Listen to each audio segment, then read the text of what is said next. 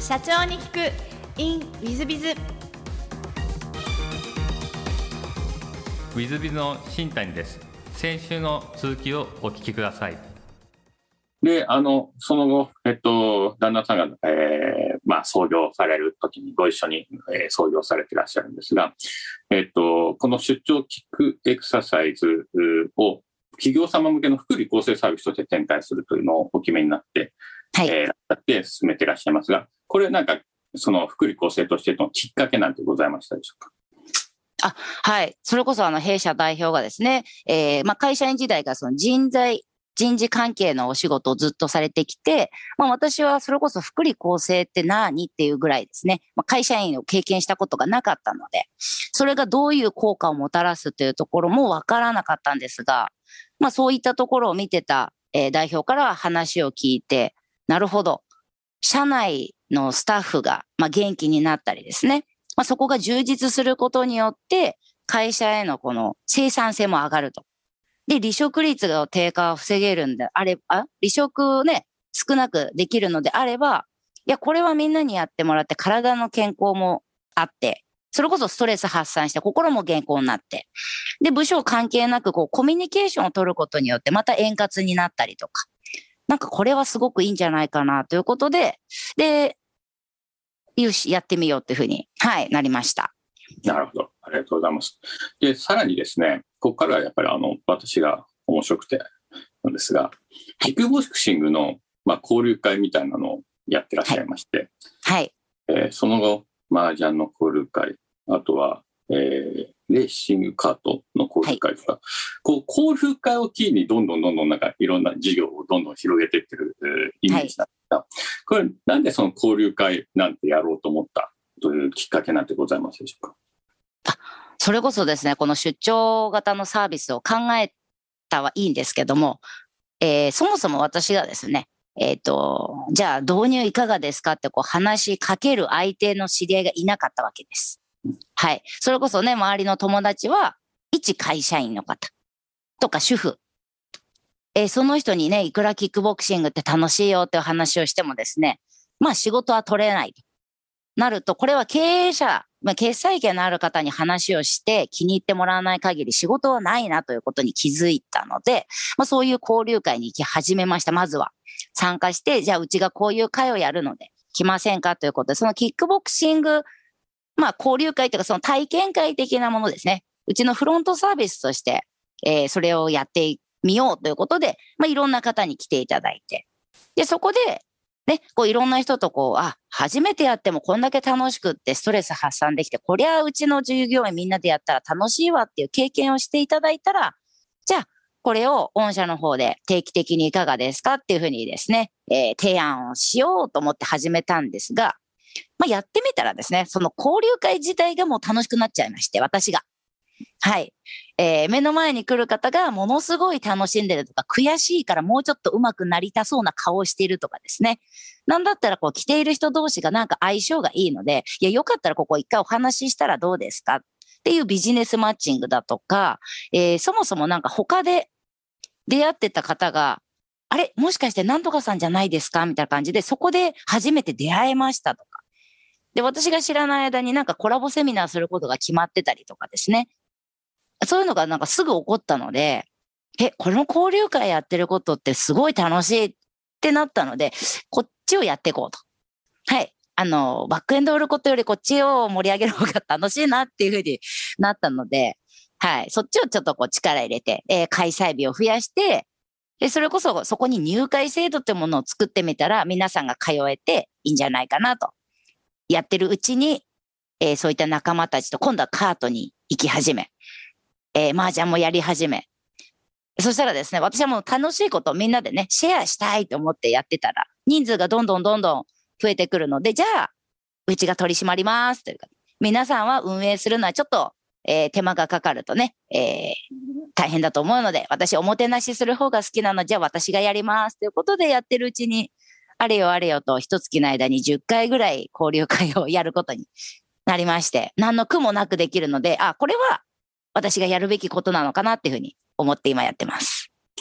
そうすると、あの、ある意味、レイさんは交流会マスターみたいな感じなんですが、はい。えっと、もう交流会が事実上の本業みたいな感あじで、そうです。もう今、あのー実はですね、フィットネス事業は名乗っていなくてですね、名前からもトレーナーは外し、はい。今ではもう自分のことは遊び人と言ってるぐらい、はい。交流会を事業としてやっております。なるほど。あの、ぜひ、リスナーの皆さん方、あの、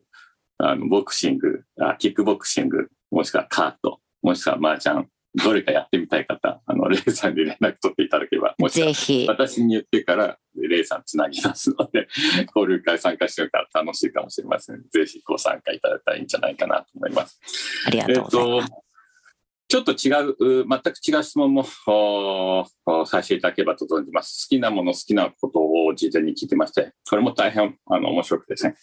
エビ、チーズ、人と違ってるもの、自由、関わる人を楽しませること、そして本質を考え、攻略法を自分で見出すことということで、まあちょっとあの前半にも出てきましたが、本質を考え、攻略を自分で見出すことを好きってどういう感じで、なななんで好きなのか、なんでそういうのが、どういうふうです、どういうふうに好きなのかって、むちょっと質問としては難しいんですが、はいちょっとお聞きしたいなと思いまして、どんな感じでいつもやってらっしゃるんでしょうか？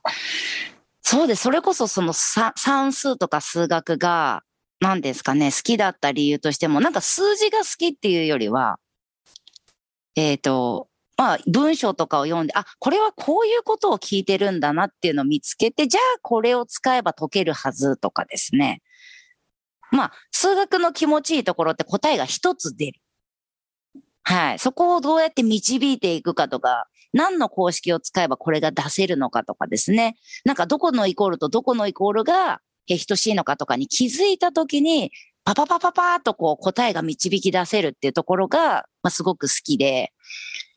だその、何ですかね。やっぱり苦手な方、あの、私もちょっと一時期こう、数学の家庭教師した時あるんですけど、やっぱりわからない人っていうのは、まず何を聞かれているのかがわからないんです。文章を読んでも。はい。なので、あ、これ今言ってる意味、ここだよねっていうところとか、えー、まあそれこそね、麻雀もそうなんですけど、まあ、ゲーム自体もそもそもこれは何を目指す、何をできれば有利にできるのかっていうところに気づいて、いえ、まあ自分が有利な展開に進めていくとかですね。これをやったら相手は嫌なはずとかですね。そういうのを見つけちゃった時がすごく楽しいんですよね。はい。なるほど。ちょっとあの、私もレイさんに数学を教えてもらっとけば、もうちょっと麻雀上手だったかもなと、今思ってしまったんでございます。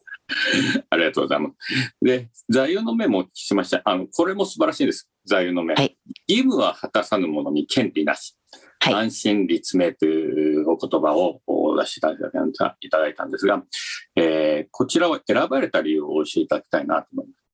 す。はい。えーこの義務を果たさぬ者に権利なしはですね、中学の時の、まあ、それこそ担任の先生が、まあ、言った一言なんですね。で、当時は、わ、なんかき、なんていうんですかね。まあ、結構熱血感な先生で、えークラスのみんなでやろうぜってこう、割と one for all, all for one みたいな、えーやらないやつはなんでやらないんだみたいなぐらい熱い先生だったんですけど、あの、最初聞いたときは、うわ、硬いな、みたいな。ちょっとそんなギチギチなこと言われてもって思ってたんですけど、やっぱりですね、クラスも、こうね、例えば40人いたら40人が40分の1の働きをするからこそこう意味があるみたいな話を1年間かけてですね、えー言われているうちに、あ、でも確かになんかやってもない人が言う、こう権利を主張しても、まあ誰も動かないよな、説得力ないなってこともすごく場面多く感じたので、その言葉の意味がすごいだんだんこう身に染みて思って、いや、これは、これさえやっていればなんか、うん人間関係の根幹にあるなっていうふうにすごく感じるようになって、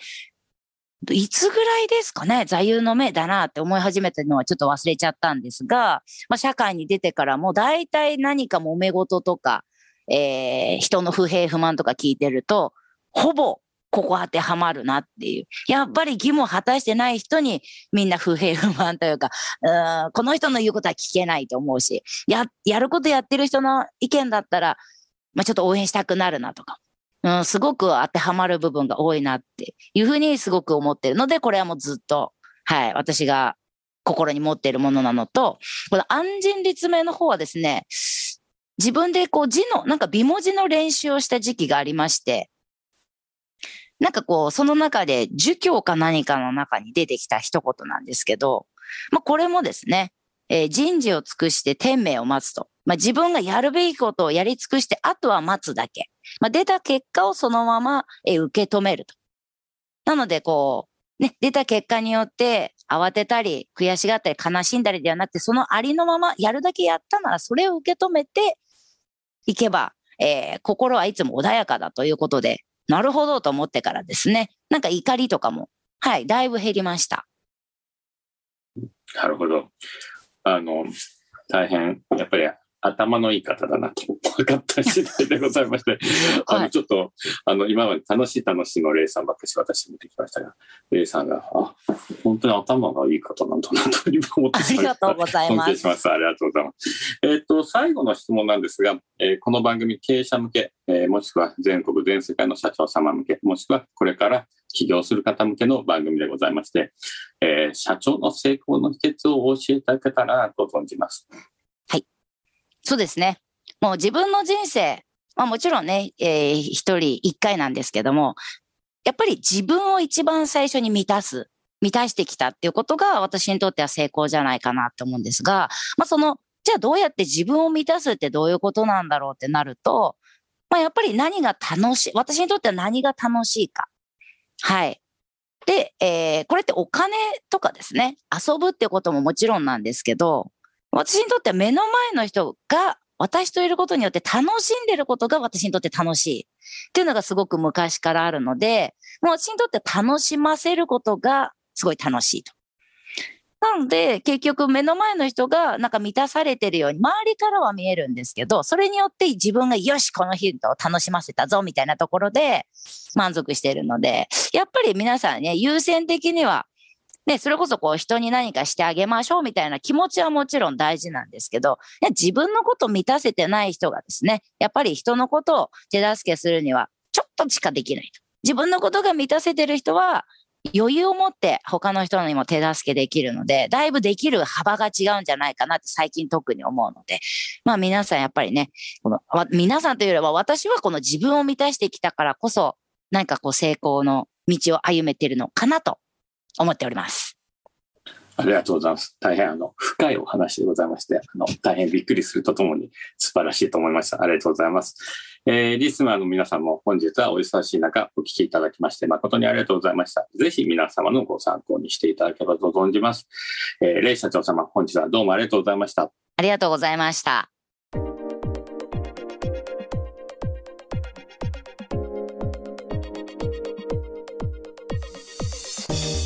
本日の社長に行くインウィズビズは、えーレイ社長様、まあ、あの社長、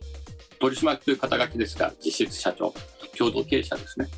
えーで、私も、あの、麻雀友達っちゃ麻雀友達なんで、よく知ってるんですが、初めてこういうふうにちゃんとインタビューをすると、おお知り合いみんなそうなんですが、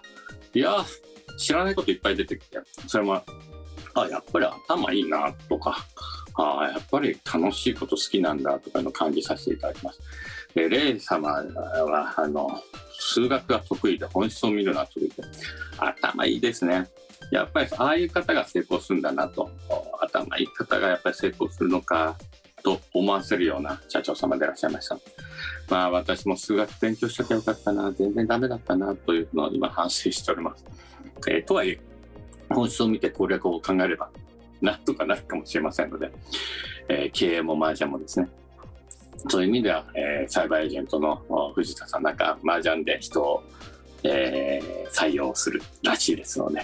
まあ、そういう意味ではちょっと私も本質を見て攻略法を考えるの経営も麻雀も全てにおいてやっていきたいなと思っております。ぜひ皆様も参考に、していただければと思いますのでよろしくお願いいたします。本日の社長に切るインウィズビルはここまで。また来週。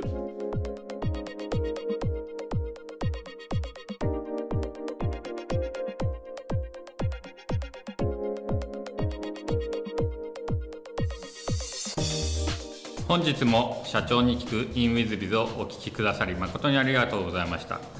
この番組は2017年1月から毎週配信を続けております。これまでにたくさんの成功社長成功経営者のインタビューをお届けしてまいりました。その内容はすべてテキスト化いたしまして私ども WizBiz が運営するウェブサイト経営ノートでも閲覧いただけるようにしております。音声だけでなく文字で読み返すことで新たな発見や気づきがあり皆様の会社経営に役立つヒントがきっと見つかるのではないかと思いまして、えーサイトの方にもさせていただいてます。ぜひネット検索で経営ノートスペース社長インタビューと入力いただき経営ノートのサイトをご覧になっていただければというふうに思っております。本日の社長に行く e ムイズではここまで。また来週。